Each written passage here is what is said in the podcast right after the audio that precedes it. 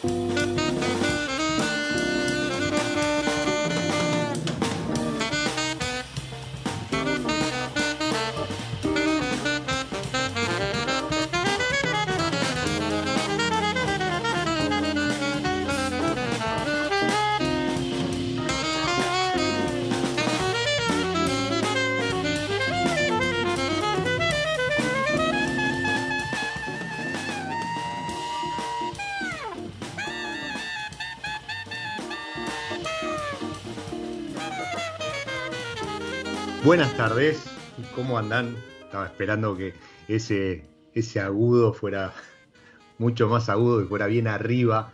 Mientras escuchábamos a Fernando Rusconi, Fernando Rusconi, Hammond Organ Trio, haciendo legado del álbum No Moon, No Sun, No Age del año 2012. La música que nos trae Bim Ben Jones junto a, nuestro protagonista del día de hoy, que entiendo ya haber llegado a la casa, ahora le vamos a preguntar, porque estaba hace minutos nomás volviendo eh, de, la bodega. Y, y, les decía, estábamos escuchando este temón de este artista nacional, haciendo legado, porque vamos a estar hablando de una bodega que... Que tiene 20 años, está cumpliendo en este 2023, y, es eh, portadora de un apellido con mucha historia en la industria del vino, pero no solo eso, sino que ya está eh, en acción la segunda generación de, su fundador.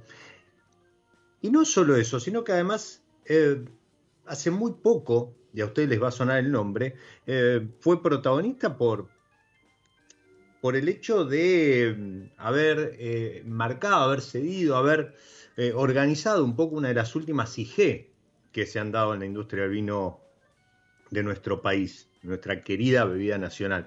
Pero de todo esto vamos a estar hablando con él, que también tiene una historia familiar de por medio, inmersa en la, en la bodega. Así que ya le damos paso a nuestro protagonista de hoy para charlar de todos estos temas y mucho más. Bienvenido Fernando Colucci, enólogo de Bodega Vistalba, a mi lado B. Hola, buenas tardes, ¿cómo estás? ¿Cómo están por ahí? ¿Cómo estás, Fer? ¿Ya en casa?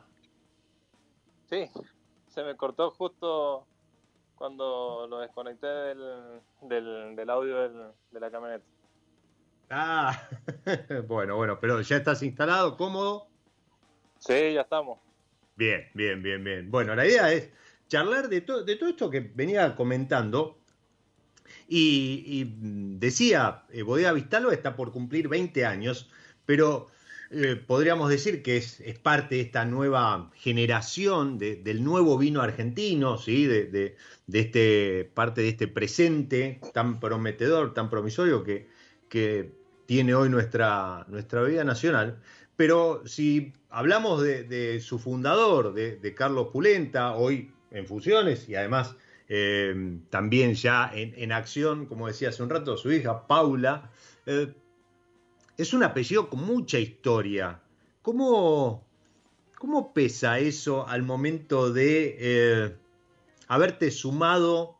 Y, después me vas a contar que, que, no sos el único en la familia en tu familia que está, está ahí en la bodega elaborando, pero, pero ¿cómo, cómo fue tu, llegada y cómo, cómo pesó eso, ¿no? O sea, ir a, lo mejor a, trabajar a una, a una empresa, si bien joven, pero con una trayectoria en cuanto al apellido vitivinícola, si se puede decir. Eh, no, sí, sin duda que se puede decir. Eh, la familia Pulenta estaría a la historia de la vitivinicultura argentina, así que sin duda que se puede decir así. Bien. Em, yo estoy eh, en Vistalba desde el 2011. Eh, en 2011 fue mi primer vendimia. Em, en ese momento eh, como segundo enólogo y después desde el 2000, fin del 2017, siendo la 2018 mi primer vendimia, a cargo de la enología de la bodega. Em, la verdad que trabajar con, con, la familia Pulenta ha sido eh, una... Si bien, bueno, ya llevaba bastante tiempo haciéndolo con ellos, pero estar a cargo de la enología fue un, sin duda un paso muy importante para mí, eh, pero siendo una empresa que se maneja mm, con un trato directo con los dueños, la verdad que es bastante ameno y, eso hizo más, más fácil eh, todo, desde, desde el día uno que estuve a cargo de la enología. Así que eh, muy contento y, y, bueno, por supuesto que trabajar en, en una bodega con, con un apellido con tanta trayectoria eh, en la vitivinicultura argentina es muy importante para mí. Y mm, como mencionabas también, eh, bueno, de, cuatro hermanos, dos estudiamos enología y desde el 2020 para acá eh, trabaja en el equipo de enología siendo mi segunda enóloga, mi hermana más chica, Evangelina. bueno, se sumó también ahí después de hacer algunas prácticas en algunas bodegas de acá y, tres o cuatro afuera del país, eh, con, bueno, sumándole bastante experiencia y sin duda el toque femenino también a, la enología que, es muy importante. Así que, mm, eh, bueno, ahí estamos firmes los, los hermanos Colucci en Bodega Vistalba. Qué lindo eso. Bueno, ahora en un rato vamos a charlar sobre cómo es trabajar con, tu hermana, siendo los dos, bueno, que han, elegido esta profesión y, pueden hoy compartir espacio. Eh, pero vos mencionabas algo que, es verdad, ¿no? O sea, eh, si bien eh, es un apellido con historia, es una, bodega, ¿qué, ¿qué cantidad de litros están elaborando hoy por hoy? Y elaboramos eh, casi bueno e-, este año ya, ya, lo vamos a comentar también que ha sido es un año bastante atípico pero para nosotros ha sido un año mm, eh, que en kilo lo hemos podido cubrir y estamos eh, más o menos el millón de kilos elaborado. O sea para, para nada es un proyecto digamos artesanal, de garage, boutique, como, como se lo puede mencionar. Pero así todo, eh, este, esta impronta que, se da en muchas, en muchas bodegas argentinas, que están en manos de, familia, como vos decías, ¿no? El trato directo, la, cuestión de este, ponerse a, probar muestras o a decidir algunas cuestiones con, con, los dueños de la bodega, que, que no, después cuando hablamos de otras bodegas, a lo mejor con otro, otro tamaño, otra estructura, o a lo mejor con, con otros capitales, eso se empieza a, a perder. Pero, pero, en tu caso entiendo que a eso te referías con lo de trato, trato directo. Claro, em, eh, bueno, uno en el, en el, día a día es así y después eh, si bien tenemos mucha libertad a la forma a la, a la hora de, trabajar y de elaborar por supuesto siempre siguiendo un lineamiento para lo que son nuestras eh, líneas de vino históricas de la bodega. Em, eh, usualmente una o, dos veces por mes eh, por mes realizamos degustaciones eh, junto con, con, Paula la mayoría de las veces, Paula, eh, Paula Pulenta, gerenta de la bodega, hija de Carlos, en algunas se suma Carlos, o sea que, que hay un ida y vuelta permanente con, con los dueños y, bueno, eso está, está muy bueno. Es como decir, no, no, no todas las bodegas del estilo eh, o del formato, capacidades de, de cómo es Bodega Vistalba, tienen esa posibilidad de, dialogar directamente con, los dueños. Así que eso suma también, está muy bueno. Seguramente también tiene su, su parte de, presión y demás, pero de última, si algo no funciona, vos le podés decir, bueno, pero vos estuviste ahí en la muestra, así que eh, hicimos el corte con, las proporciones que elegiste vos. En el, no, en, la parte enológica y, y elaboración tenemos mucha eh, libertad a la hora de, desarrollar los vinos y, hacer los cortes. Qué bueno, qué bueno. Qué bueno porque además Vistalba, Bodega Vistalba, eh, yo la tengo muy presente. Yo sé que, eh, dentro de muy poquito ya están saliendo a la cancha, se presentan oficialmente algunas novedades y demás, pero yo tengo muy presente con, con tres etiquetas muy, muy características, muy, creo que históricas, ¿no? Son corte A, B y C de, de Bodega Vistalba con esa, con, esa etiqueta eh, vertical, alargada, tan, tan particular. Bueno, sí, em, esa línea de vino que acabé de mencionar es una línea de cortes y fue la... Eh, con, con, lo que salió al mercado Bodega Vistalba allá por el 2003.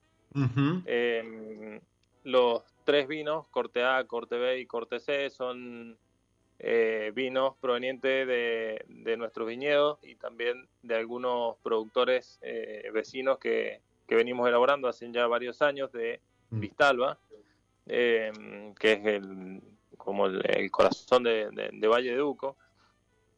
Eso está a 20 kilómetros al sur de la ciudad de Mendoza para que se puedan ubicar. Eh, son vinos que están elaborados con uvas Malbec, Cabernet Sauvignon y Bonarda, repito, de, la zona de Vistalba, Luján de Cuyo.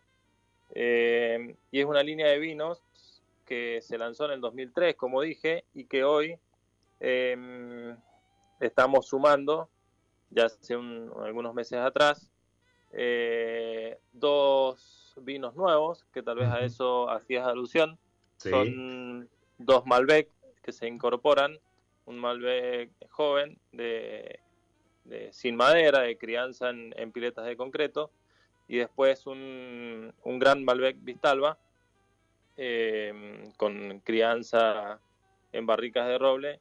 Eh, y bueno, ubicándose en esa línea de vinos, rompiendo un poco con, con con la idea de siempre corte A, corte B y corte C de, vinos de corte y eh, incorporando estos dos Malbec 100% que mm, estando en, en, tierra Malbec, como se la denomina, a Luján de Cuyo, que es el, departamento que es parte del eh, distrito Vistalba, eh, teníamos que estar ahí con poniendo poniendo la bandera con, con un 100% Malbec.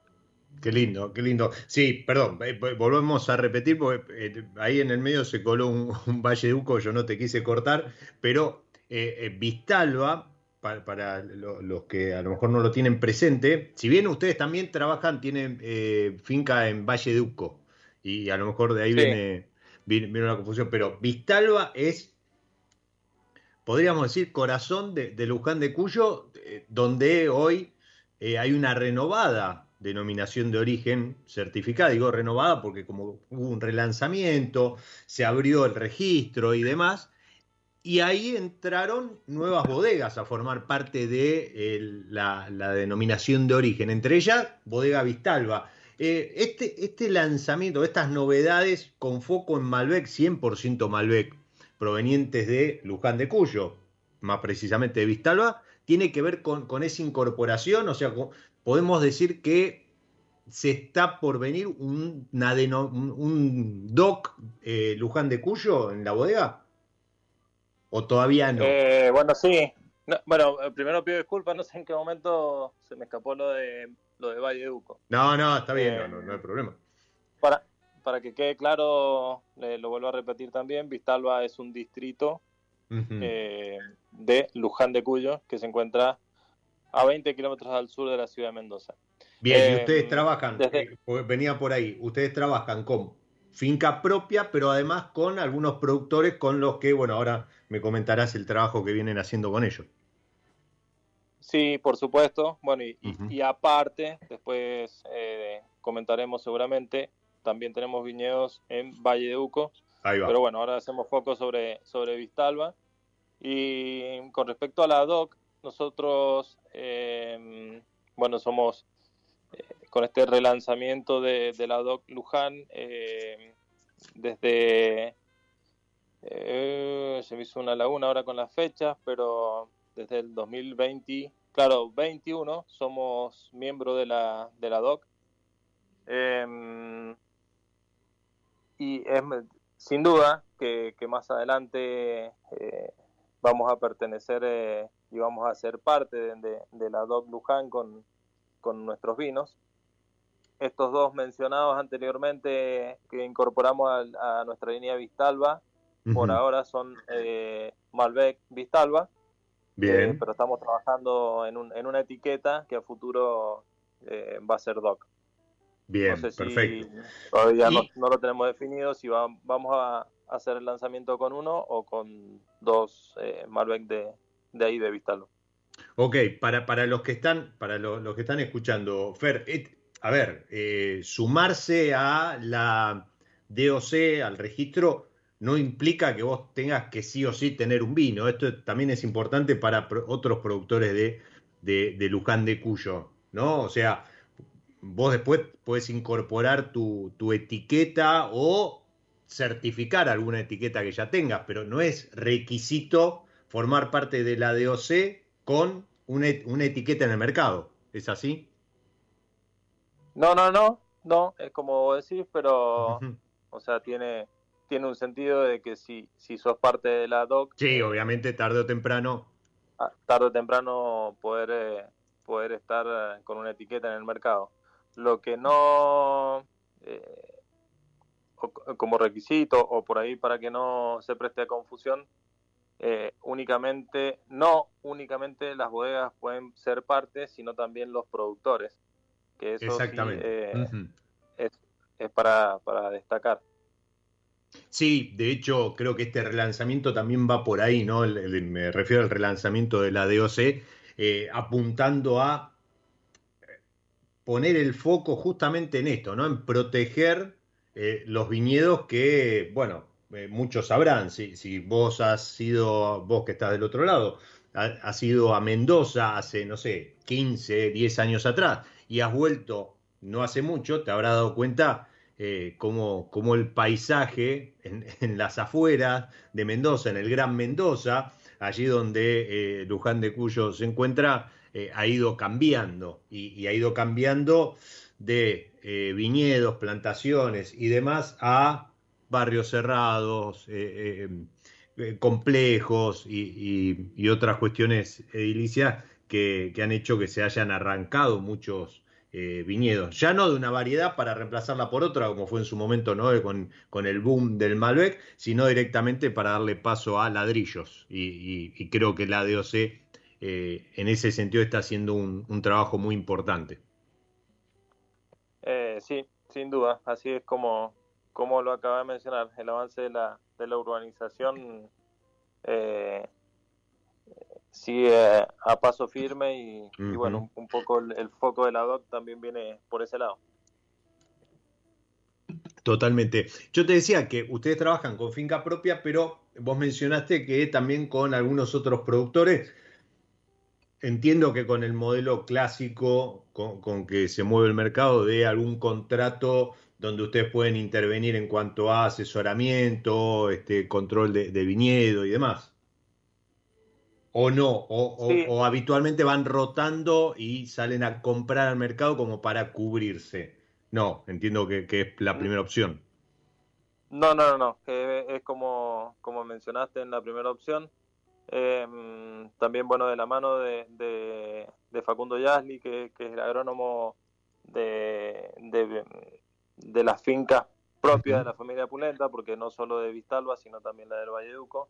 Em, se hace un seguimiento de los productores mm, de Vistalba con los que trabajamos eh, entre, entre el equipo enológico y agronómico de, la bodega y aparte también con el agrónomo del, productor del tercero, un, trabajo en, conjunto.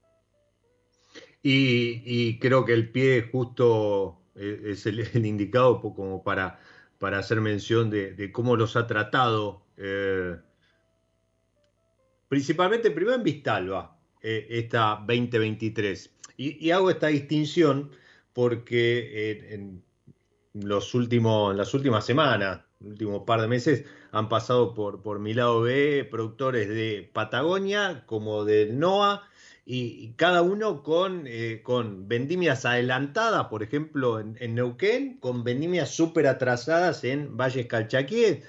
¿Cómo, ¿Cómo ha sido no solo en cuanto a esto, ¿no? En cuanto al calendario, sino también eh, hubo granizo, hubo helada, eh, cómo los trató la lluvia y demás. Bueno, eh, tengo un panorama general, porque Venga. Bueno, nosotros también trabajamos con, con, mucho, con muchos kilos del Valle de Uco. Nosotros tuvimos sin duda que ha sido una cosecha inusual con respecto al clima, eh, porque está marcado primero que nada por, por una merma a nivel general eh, histórica, debido a una, a una helada tardía, esa que fue los primeros días de, de noviembre del año pasado. Primero eso. Y después hemos tenido un verano eh, muy también atípico, con sucesivas y excesivas olas de calor que hizo que se adelantara la vendimia en Mendoza. Eh, por eso ahí hay una separación. Después he visto imágenes en las redes por ahí de, bodegas del norte que todavía están cosechando cuando terminan mucho antes que nosotros. Por eso eh, coincido en lo, en lo, que decías de, ese atraso en, en, las bodegas de, del norte argentino. Eh, tuvimos bueno, como te decía, una cosecha anticipada, pero mm, en la que tuvimos que tener, en los blancos eh, estuvo muy bien, en los tintos, em, tener mucho cuidado con las maceraciones, porque teníamos concentración de azúcar eh, por esa, esas, esa cantidad de, horas de sol y temperaturas altas, pero la madurez polifenólica por ahí venía un poco retrasada. En los tintos tuvimos que tener eh, mucho cuidado con las maceraciones al principio, porque después tuvimos eh, tres días, eh, uno sobre todo con, con, con muchas precipitaciones, y después, bueno, tuvimos dos días más de, lluvias también, cuando estábamos a pleno en la cosecha de los Malbec. y eso hizo que que cayeran, pero abruptamente los bricks, los bricks son los, los grados en, los que medimos concentración de azúcar para eh, al momento del ingreso o, toma de muestra para definir eh, momentos de cosecha.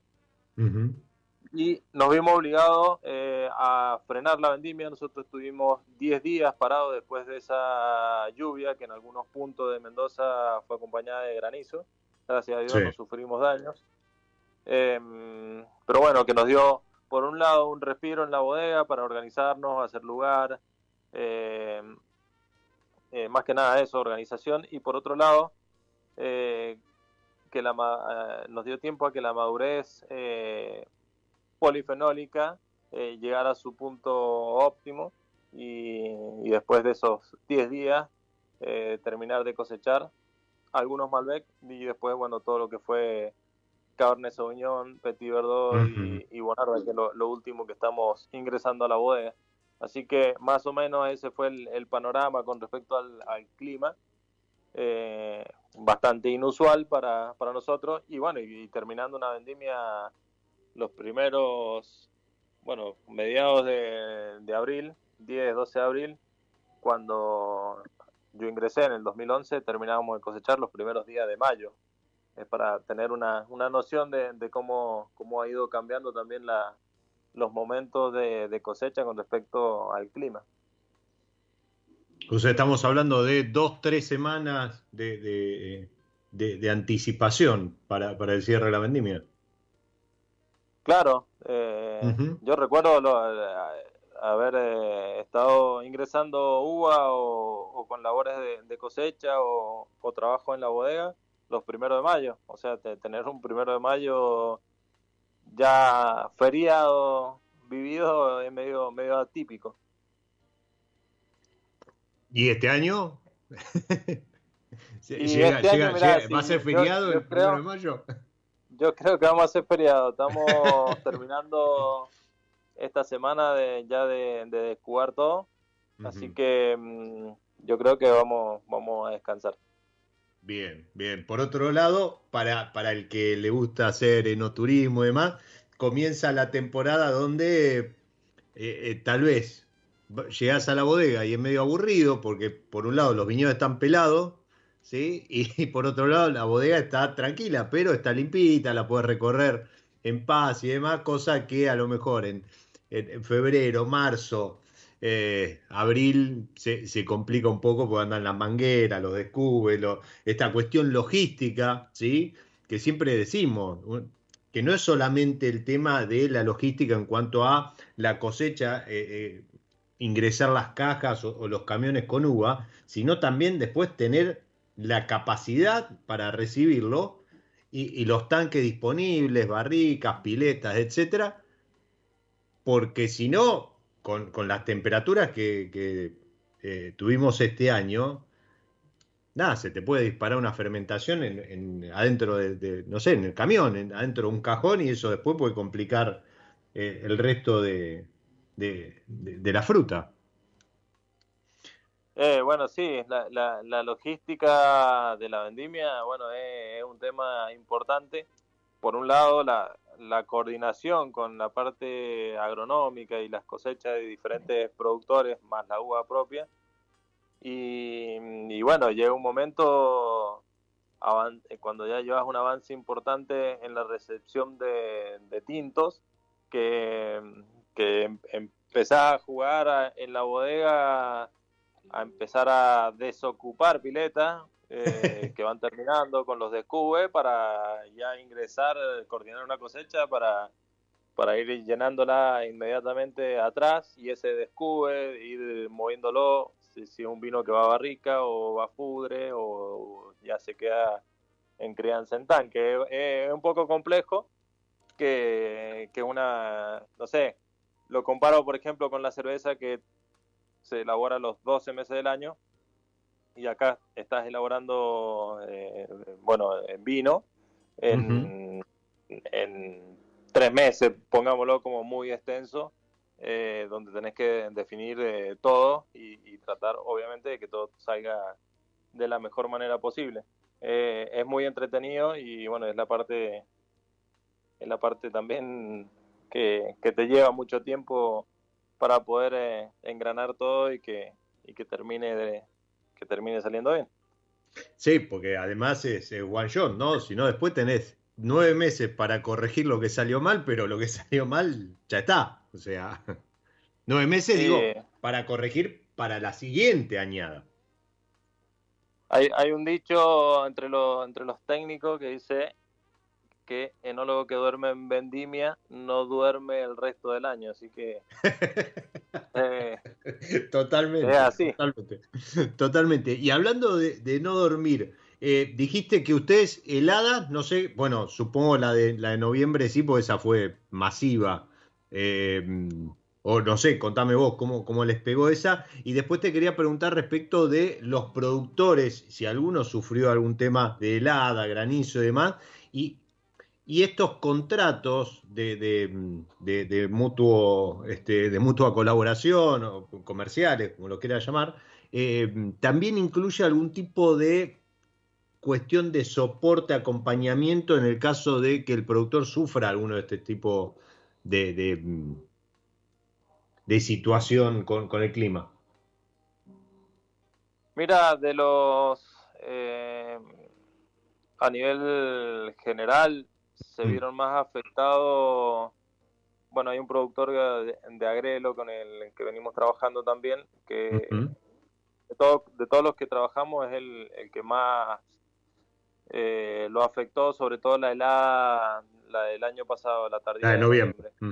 Eh, después, todos los productores con los que trabajamos habitualmente en Vistalba eh, han tenido merma, porque la, hemos tenido todo, pero no tanto como en el Valle de Uco. El Valle de Uco se vio un, poco más eh, afectado.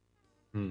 Em, y después con, con los contratos a largo plazo y sobre todo con los productores de Vistalba, es un tema que estamos desarrollando eh, para eh, tener eh, tener un, respaldo del lado nuestro hacia ellos en el caso de, alguno de estos tipos de siniestro que, que bueno ninguno queremos que, que, no suceda pero bueno están. No no seguro y, a ver y y creo que, este tipo de cuestiones han llegado para, para han, han llegado sí para quedarse, tanto la ola de calor como esas granizadas que hasta no hace mucho eran atípicas, pero ahora se ven con mayor frecuencia y, cuestiones similares. Eh, te, puedo preguntar si, es algún tipo de coseguro o algún acompañamiento de ustedes en, cuanto a, la recuperación y demás, o pues, si, a ver, sin compromiso esto, ¿eh? Mira, de parte de la bodega no, a nivel de gobierno, no, la verdad que no lo sé bien en profundidad, pero de acuerdo a los daños que tengas eh, causados, el porcentaje de daño que, sea ya sea por helada o por o por granizo, eh, hay un cierto respaldo de parte del gobierno bastante escaso, pero bueno, eh, hay, hay, un, hay una ayuda. Bien, ¿y ustedes ahí cómo, cómo entran? ¿Van de la mano, digamos, acompañan al productor para, para la gestión o...? No, porque eso es algo que lo, lo maneja directamente el, productor, tiene que estar eh, inscrito a un seguro agrícola. Ah, ok, eh, bien. Y, y, bueno, en base a ese seguro recibe la, la ayuda del, del, gobierno. Y ustedes están trabajando un poco como para reforzar eso, entiendo. Bueno, e, e, eso, esa parte no, no tenemos incidencia, no podemos manejar en... no, no, pero digo, en cuanto, no, no, no en cuanto a, la ayuda del gobierno, pero digo, vos, mencionabas que estaban trabajando con los productores en los contratos a largo plazo, en ver de alguna manera eh, eh, de, de de ayudar o acompañar en este, en este tipo de situaciones? ¿Eso lo tienen definido o no? ¿Están viendo? Lo estamos, lo estamos eh, hablando, dialogando, y sobre todo también con, con un, más que nada, en, un reconocimiento al, productor también eh, después en, el precio de la uva o en la forma de pago, hacer una diferencia en eso también. Ahí va. Ahí va, ok, ok, bien, bien. Sí, que es otro gran tema que sale cada añada, ¿no? El precio de la uva y demás. Y, y eh, hicimos una, linda repasada por lo que es Vistalba, ¿sí? Primera zona, Luján de Cuyo y demás. Y, en Valle Duco, ¿cómo, ¿cómo ha ido? en cuanto a, fechas, en cuanto a esta relación con productores, o, o, solamente, entiendo, no, que trabajan también con su finca propia, pero además con algunos productores de, de la zona. Por supuesto que de, de Valle de Uco, eh, bueno, hay una finca familiar eh, uh -huh. de la familia Pulenta, donde nos abastecemos para toda nuestra línea Tomero. Uh -huh. Exacto. Eh, toda nuestra línea Tomero nace de ese viñedo y también eh, las uvas para la elaboración de nuestros bases para nuestra línea Progenie, uh -huh. eh, siendo Campar y, y Chardonnay. Uh -huh. eh, principalmente desde este viñedo que se encuentra en, en Los Árboles, que, que, es un distrito de, de Tunuyán. Em, y después trabajamos con productores de de Gualtallarí, que, que, se encuentra cerca de, también de este, va cerca, dentro del Valle de Uco, en una de las zonas altas, uh -huh. está en Tupungato, esto no, no Tunuyán. Ah, okay. cerquita de Gualtallarí también trabajamos con un productor de, de, San Pablo, de la zona alta de San Pablo, más bien, bien pegada al, al arroyo Las Tunas, que pertenece a, que hace la, la división entre, entre San Pablo y, y. Uh -huh. eh, también en, eh, hemos comenzado a trabajar con un productor de, del Cepillo, que es la zona más al sur del Valle de Uco, eso ya pertenece a San Carlos. Uh -huh. eh, todos estos productores fuera de lo que es el viñedo de, eh, de la familia Pulenta están eh, destinados a un proyecto que también se hizo el lanzamiento ya hace un par de, eh, ya va a ser un par de años, que mm, es nuestra línea autóctono, uh -huh. está compuesta bueno por, por, algunos Malbec y un Chardonnay que pertenece a este viñedo de, de San Pablo. Así que, bueno, esa, ese es un poco el, trabajo que venimos haciendo en, en, el Valle de Uco, principalmente eh, sobre eh, viñedos de Don Antonio, que es importante también resaltar eso, Don Antonio, que es uno de los fundadores de, de lo que fue, eh, lo que es, perdón, Bodega Peñaflor, el papá de, de Carlos Pulenta, y es quien originó este, este viñedo en, en, los árboles. Así que lleva su nombre. Qué, visión, ¿no? La de don Antonio Pulenta, que además es eh, receptor él de, del homenaje que implica esta línea que mencionaba Fernando recién, que es Progenie, Progenie 1, 2, 3 y, y, y Rosé, una línea de, de espumosos. ¿Eso la, la, vinifican ustedes? No. Sí, sí, sí. Toda la elaboración del vino base se, se elabora 100% en Vistalba.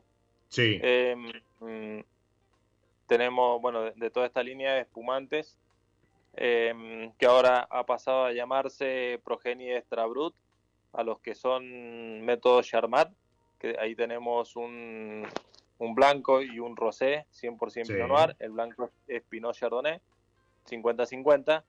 Luego tenemos eh, eh, dos, bueno, de ahí hacia arriba, todos los espumantes son eh, método tradicional.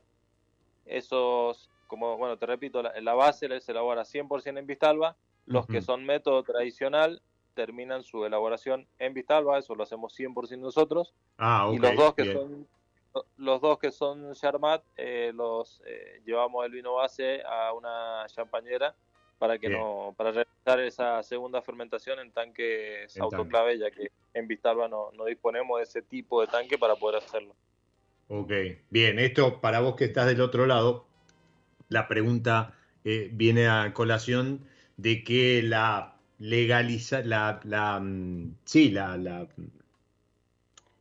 la, legislación, perdón, la legislación este, al respecto eh, dice que si vos elaborás espumosos en la bodega, bueno, tenés que tener un, eh, un ala o una, este, un, un, edificio separado, bueno, por, por temas de, de, azúcar, de presiones y demás, con lo cual también tenés que tener tu infraestructura, ¿no? Eh, hay bodegas que pueden hacerlo y hay otras que, como bien decía Fernando, cuentan con establecimientos dedicados a este tipo de elaboración.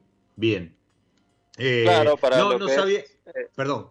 Sí. Dime. Para lo que es Charmat, que es en, grandes tanques, eso se elabora en, una champañera lo que es método tradicional, eso sí, eh, tenemos un espacio delimitado en la bodega que tiene que estar eh, única y exclusivamente todo lo que esté con tapa corona en ese espacio.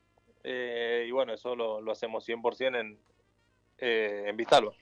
En Vistalba. Eso en, las líneas de Brun Natur, que ese es un Pinot Chardonnay 60-40 y después eh, dos Natur, que son eh, lo que antiguamente era también el, Progenie 1, que es 60-40 también Pinot Noir, pero con una crianza ya bastante larga de 36 meses. Y después mm. el último que sumamos es un, un Rosé, también Natur, 100% Pinot Noir de 24 meses de crianza sobre elías. Bien, mira, no, no, no sabía de esta de esta movida que, habían hecho en, los espumosos, que, mm, a ver, están dentro de, mis recomendados por su relación precio-calidad, pero no, sabía que habían ampliado y habían hecho esta distinción en cuanto a etiquetas. Eh, aprovecho, arroba bodega Vistalba, Vistalba con, con B corta, Vistalba, o bodegavistalba.com, eh, no, punto com bodegavistalba.com, eh, ahí podés eh, enterarte de, las fichas técnicas de tanto de los Progenie como de la línea Tomero, eh, como de los Vistalba y además de estas partidas limitadas como autóctono y, corregime, había, había algo más ahí como partida limitada, ¿no? Tenían un, un tardío tenemos un tardío que. ahí está. Eh, bueno, ya, lleva. Son partidas muy pequeñas, pero bueno, ya lleva tiempo. Eh, no, es, una partida limitada y son, son muy, muy exclusivas. Sí. Lo que sí olvidé de, comentarte, que dentro de esta línea de vinos autóctonos también tenemos eh, un corte de blancas, ah, em, bien. Compuesto por, no sé si lo conocías, es un blend de blancas de eh, Chardonnay, Semillón y Sauvignon Blanc. Es un vino súper fresco, elegante, de muy buena acidez, muy interesante. Qué lindo em, corte. Y bueno, y es nuestro primer corte de blancas de Bodega Vistalba. Bodega Vistalba, bueno, siempre se caracterizó por, por su clásica línea de vinos Vitalba, corte A, corte B, corte C.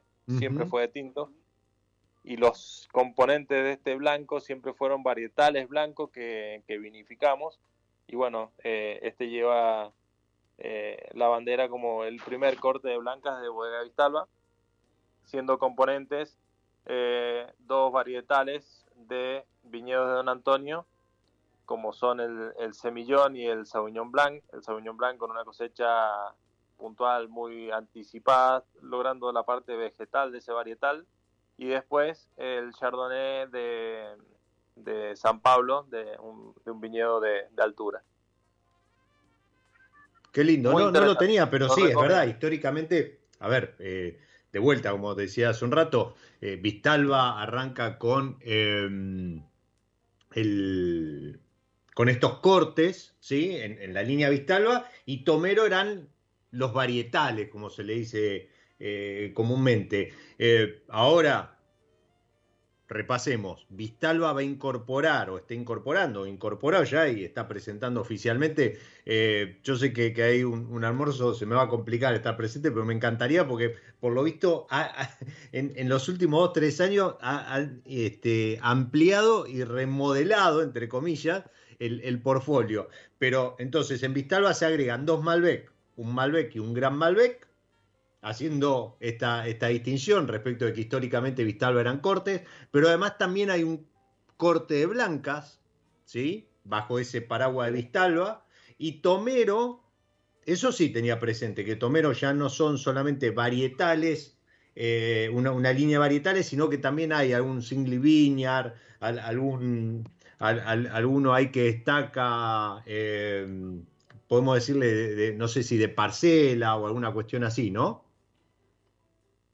Bueno, eso, bueno, sí es un, sí es un, como la modificación que se llevó a cabo en la línea Progenie de sacar el Progenie 1, 2 y 3 y pasar directamente a, a llamarlo Extra Brut blanco para, bueno, lo que era el, el Progenie 3 o Brunatur o Natur, de sacar esa categoría numérica en, en la línea Tomero, eh, que también siempre estos single vineyard que acabas de mencionar como nuevos, son vinos que siempre existieron.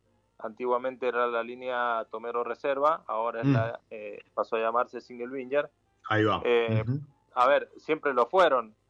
no sé, por ejemplo, nuestro Tomero antiguo, Tomero Reserva, Petit Verdot, elaborado con el cuartel 34 de Viñedo Don Antonio y se elaboró, fue siempre de ese, de ese viñedo. Perdón, eh, necesito, necesito interrumpirte. Eh, como amante del Petit Verdot, tremendo vinazo. Nada, ah, tenía que decirlo. Eh, bueno, y, y, pues se hizo un, cambio ahí, en una modificación en la etiqueta de esa línea Tomero Reserva, pasó a llamarse Single Vineyard, tanto para el Petit Verdot, como para el Syrah, como para el Pinot Noir, como para el, el Semillón. En esa línea, sí, eh, eh, bueno, el Malbec, por supuesto, se sumó em, hace poco también nuestro tomero Single Vineyard Cabernet Franc, que se eh, es la una de las últimas incorporaciones en esa línea. Y eh, más arriba, en, nuestro vino ícono, en la línea Tomero, eh, hizo el cambio también del Tomero Gran Reserva Malbec a llamarse Tomero Cuartel 41, que sucedió lo mismo que con los Single Vineyard. En, si nosotros agarramos una botella por ahí en el mercado que que te encuentres con la etiqueta vieja de Tomero Gran Reserva, eh, en la misma etiqueta nombraba el cuartel 41 porque es el, cuartel que da origen a ese vino. Y bueno, quisimos darle un poco más de, relevancia a eso y ahora ese vino ícono es nuestro tomero cuartel 41. Que, que va también... la, línea, esta línea tomero está compuesta por, bueno, 100% eh, vinos varietales, por una entrada de gama con los tomeros clásicos, que hay ahí, bueno, tomero Cabernet Franc, Cabernet Sauvignon, Malbec, Sauvignon Blanc, Chardonnay em, y el Rosé, que me estaba olvidando. Después, un escalón más arriba, toda nuestra línea de los tomeros Single Vineyard que ya mencioné, y el cuartel 41, nuestro icono en la línea tomero. También decirles que no se los mencioné para los oyentes, eh, que es muy importante, que para nosotros es eh, sumamente importante el significado del tomero. Eh, me gustaría aclararlo y, comentarlo. El tomero es quien, bueno, la familia Pulenta quiso em, homenajear a esta figura, porque para los mendocinos, viviendo en un, en un clima semidesértico, eh, esta persona toma mucho valor porque es la que se encarga de la distribución del agua de deshielo eh, en cada viñedo de la, de la región. Así que bueno, a través de los vinos nosotros quisimos y le rendimos homenaje a esta, a esta profesión que, que, es muy importante para los mendocinos. Estamos hablando del tomero, ¿sí? El tomero es esa persona justamente que, que se ocupa de de esto que, como bien decía Fernando, en pleno desierto no, no, es, no es un tema menor justamente, sino que es el que finalmente termina brindando agua eh, de alguna manera a, las plantas. Eh, Fer, se nos está yendo el episodio, se me escapó la hora mal, ¿sí? Pero vamos a hacer una cosa, repasamos líneas, repasamos añada, repasamos un poquito el, trabajo que hacen con, con los productores, Vamos a, meter una pequeña pausa, ¿sí? Este, jugamos ahí con, una etiqueta, como, como, hago episodio a episodio con, la gente de San Felicien, y a la vuelta redondeamos con algunos conceptos y, alguna pregunta que te quiero hacer un poquito más, más personal eh, para, para ya cerrar el, episodio. ¿Sí? Dale. Sí, sí, te, te, da el tiempo, te querés servir una copita como para el brindis de cierre, sería genial. Y, lo mismo para vos que estás del otro lado. Mientras tanto, te digo que, bueno, vos ya lo sabés, este episodio, episodio, jugamos con las variedades que tiene San Felicien en su, en su línea, en sus etiquetas, y, en este desafío de maridar, hacer algún tipo de acuerdo, podemos decir, em, o, o maridaje, Sí, aunque muchos esa palabra ya, ya la están desterrando del vocabulario, pero bueno, la cuestión es eso, es em, emparejar una etiqueta con una variedad, em, mejor dicho, una, una, variedad con algo de música. Y para hoy elegí a nuestra querida, en, el mes de, eh, que, que la celebra, a nuestra querida Malbec.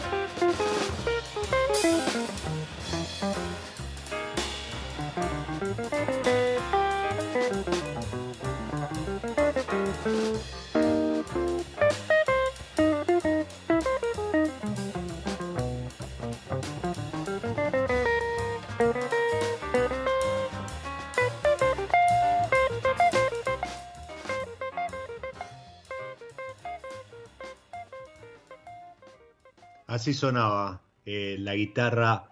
Vaya, el homenaje al Malbec en su mes, pero también el homenaje a él, Pablo Bobrowicki, tremendo guitarrista argentino eh, que, estudió con algunos de los mejores guitarristas de nuestro país, daba clases, ¿sí? Y, editó álbums como, como este, New York Connection, de donde sale el tema Malbec. Además hacía algunas otras, eh, este propio, pero hacía algunos temas de, otros grandes.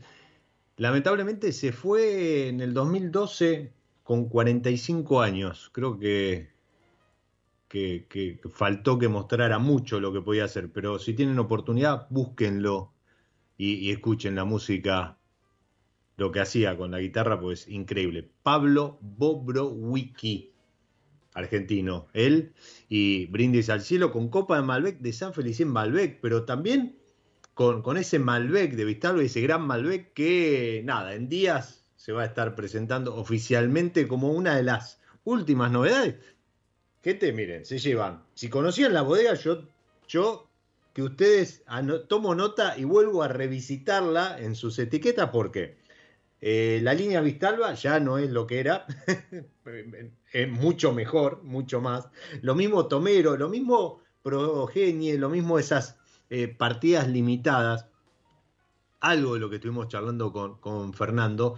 Y, yo ahora le, quería preguntar, ya en el cierre, que, me cuente en pocas palabras eh, a modo de, despedida de este episodio, de este legado, ¿sí? hablando de, una bodega con, apellido ilustre, podríamos decir, como, es Vistalba de, Carlos Pulenta y, hoy en, manos, en el gerenciamiento de, Paula. Fer, ¿cómo es trabajar día a día con tu hermana? Con tu hermana menor, nada más ni nada menos. Eh, bueno, es una. Desde que trabajamos juntos es, algo que llama mucho la atención. Eh, no hay muchos eh, hermanos que estén trabajando en la industria y, y en este caso, bueno, también hay, se, han dado algunos, pero mm, tiene también el, el toque femenino que también está tomando mucho mucha importancia en, en, el último tiempo también en, en la elaboración de, vinos y en bueno en todo en, general en, la industria vitivinícola la, la, verdad es que eh, a mí me eh, desde el momento uno que, que me propusieron eh, tanto Carlos como, como Paula la idea de trabajar con, con mi hermana me, me emocionó mucho, me, me, puso muy feliz. Eh, y hasta el día de hoy sigo sintiendo lo mismo. Así que con eso te digo, te digo todo, nos llevamos súper bien. Em, me encanta trabajar con, con ella y, bueno, nada, compartimos todo. Eh, hasta el viaje, te digo, hacia la bodega diario lo, compartimos, pues la paso a buscar todos los días y, y vamos y volvemos juntos. Así que, mm, nada, eh, eh, me, encantó la idea desde el, minuto cero. Qué lindo, qué lindo, qué lindo. Les recuerdo, él es Fernando Colucci, enólogo jefe de Bodega Vistalba y trabaja con Evangelina Colucci. Pueden buscarlos ahí en Instagram y meterse en el día a día de, de la bodega, pero no dejen de seguir arroba bodega Vistalba y si no, para ver fichas técnicas, un poquito más de info, eh, acceder a la tienda online, que, no es un tema menor hoy por hoy, eh, bodegavistalba.com. Fer, yo te, saludo, te despido y te agradezco por, por haber pasado por mi lado B. Eh, te agradezco que te hayas hecho el tiempo, apenas llegado a tu casa corriendo de, la bodega. Y, nada, espero que nos encontremos pronto por ahí, copa en mano para, para brindar por, por nuestro vino argentino. Por supuesto, muchísimas gracias a vos por el espacio. Em, bueno, y agradecer también a, todos los oyentes que nos han acompañado en este en este ratito que hemos estado hablando de un poco de la, de la industria, de vinos y sobre todo de, de Bodega Vistalba y de lo que estamos haciendo. Así que mil gracias y, y que, que podamos brindar, eh, por supuesto, con alguna copa de vino, sea el tal que, que les guste a cualquiera para poder eh, salir también un poco del, de la situación a nivel país que, venimos atravesando. Por supuesto que con vino se puede alegrar el, rato. Exactamente, y es un poco también la propuesta de mi lado B, meter esa pausa en, un día de furia, podría, podríamos decir para, para muchos. Gracias nuevamente a, Fer, a Sol del de, equipo de Estela Otavio que, organizó todo. Y obviamente un, abrazo enorme, un beso a la distancia a Paula que eh, se iba a sumar en algún momento y no, no pudo estar presente en el día de hoy. Y a vos que estás del otro lado, como siempre te digo, soy Diego Migliaro, este es mi lado B y te deseo que disfrutes. Chao. Nos encontramos en cualquier momento en otro episodio de Mi lado B.